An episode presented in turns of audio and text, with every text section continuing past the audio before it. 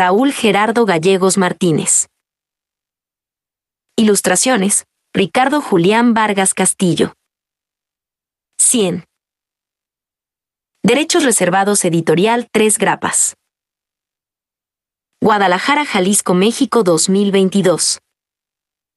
El árbol de Chile. Había pasado por un camino. Sonrojado por el sol. Cuando llegué por una pasadera. De árboles repletos de hojas verdes. En el caminar cansado de mis años. Yo, miraba a lo lejos las cordilleras que se iban perdiendo. También miré a unas aves perdidas que vigilaban mi peregrinar. Allí, en este lugar lejos de casa buscaba una línea dura en el horizonte. Las vías del tren. Llegó el atardecer y todo el día transcurrido se había convertido en una noche, cuando pasó el tren a una gran velocidad, que acallaba todas las voces del campo. Fue cuando encontré algo vivo, en la pasadera del tren, un árbol lleno de chiles en medio de las vías. Lo arranqué y lo trasplanté en el jardín de mi casa.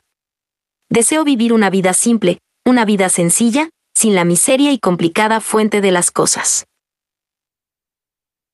Ya en la casa, al árbol de chile se le fueron cayendo las hojas hasta que se quedó con una sola. Solo fueron unos días cuando el árbol de Chile se consagró seco.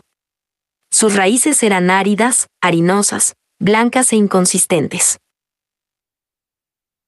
A punto de fallecer, hablé con mi árbol de Chile y le dije, los hombres y las mujeres buenas no tienen que hacer nada.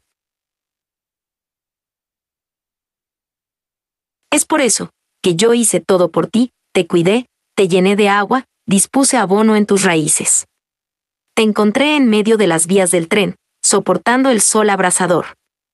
Mientras tanto, el tren pasaba todos los días encima de ti y no te dejaba crecer.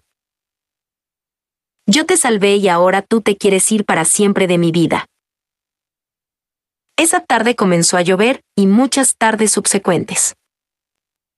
El árbol de Chile. Se salvó. Con el agua del cielo reverdeció.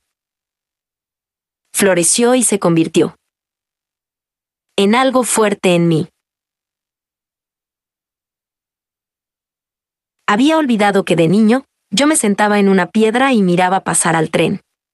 Pensaba que Dios con todo su poderío rasguñaba la tierra con sus uñas, formaba las vías y al mirarlas interminables, me mostraba el camino hacia mi libertad.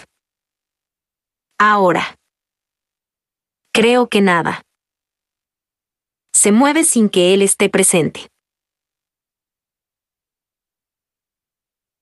Tuve un sueño. Soñé que antes de morir estaba en una barca y vi el mar por última vez.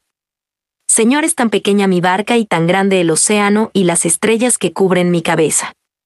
Entonces desperté y me di cuenta que este ser diminuto que está disperso en el universo es alguien muy importante, para ti. Señor, tú eres mi Padre. Cuento Raúl Gerardo Gallegos Martínez. Poeta y escritor mexicano.